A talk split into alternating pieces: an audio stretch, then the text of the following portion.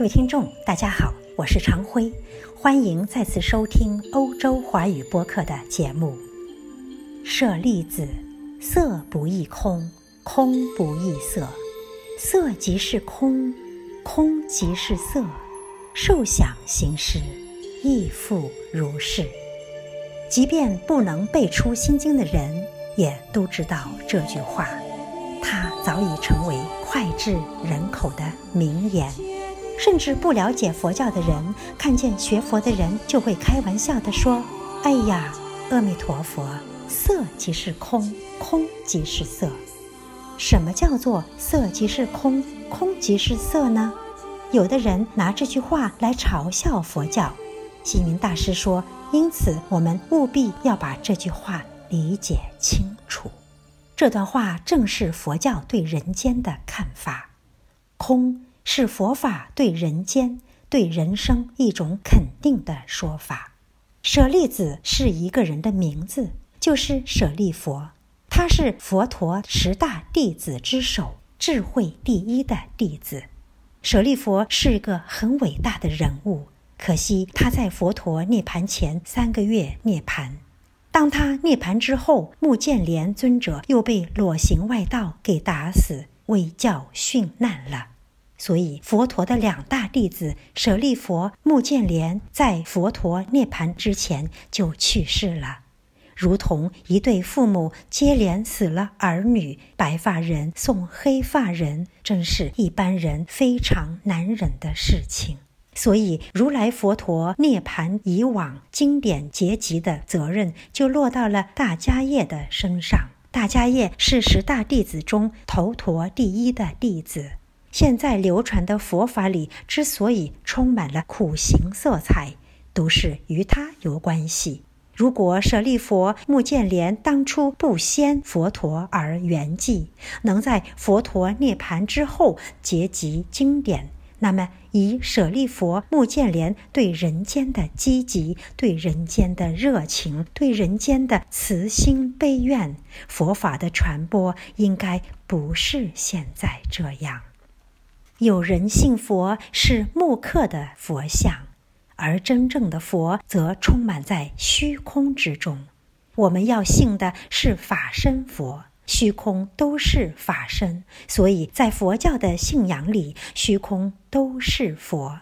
所谓空中生妙有，黄金是空，所以能生出戒指、耳环、手镯、金块、金碗、金盘子。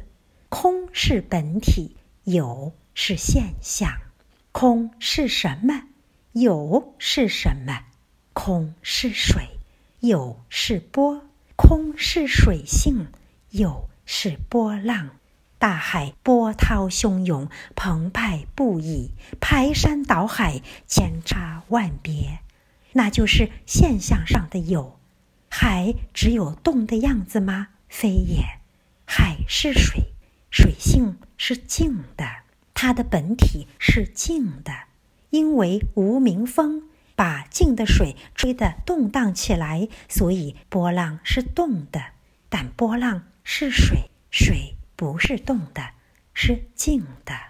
我们要认识水性，不必等到风平浪静。一个人有般若，就是在波涛汹涌、动荡不停的时候，也能看出水的。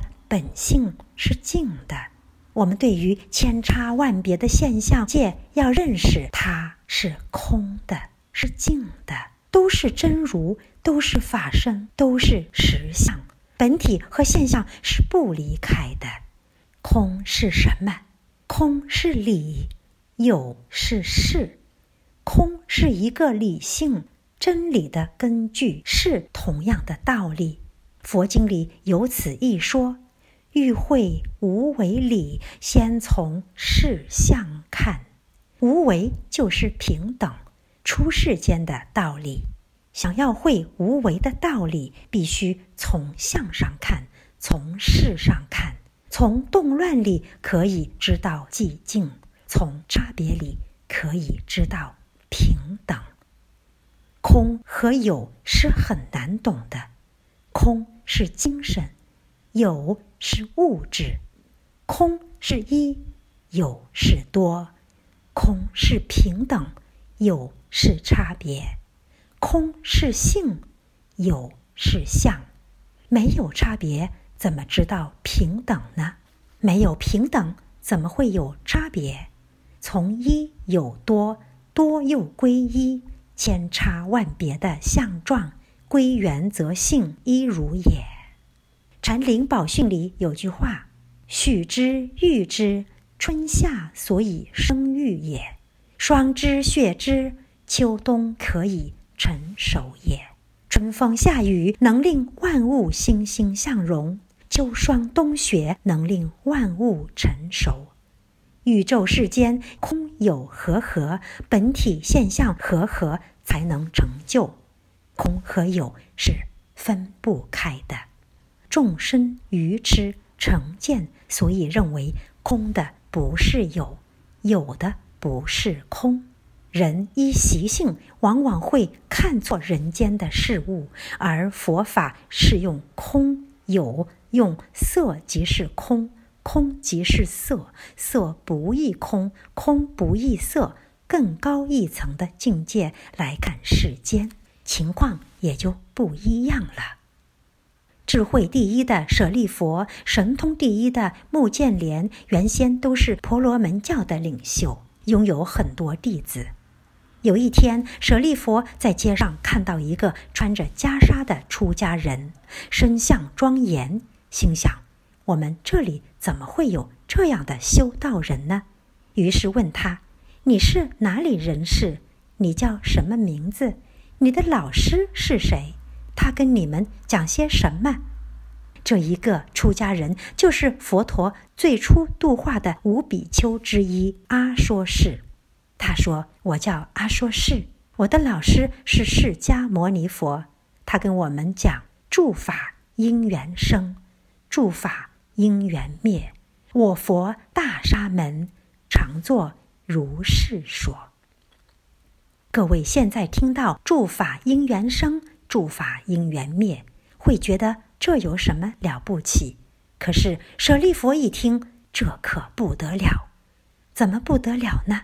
几十年的修行、追求、探讨，想不通的问题，顿时都得到了答案。迷惘、迷折，瞬间豁然开通，觉悟了。一切世间森罗万象是怎么会有的呢？因缘而有。世间诸法又是怎么会没有的呢？因缘灭了。佛教的教义是圆的。凡事讲因缘和合，人从哪里来？因缘和合而有。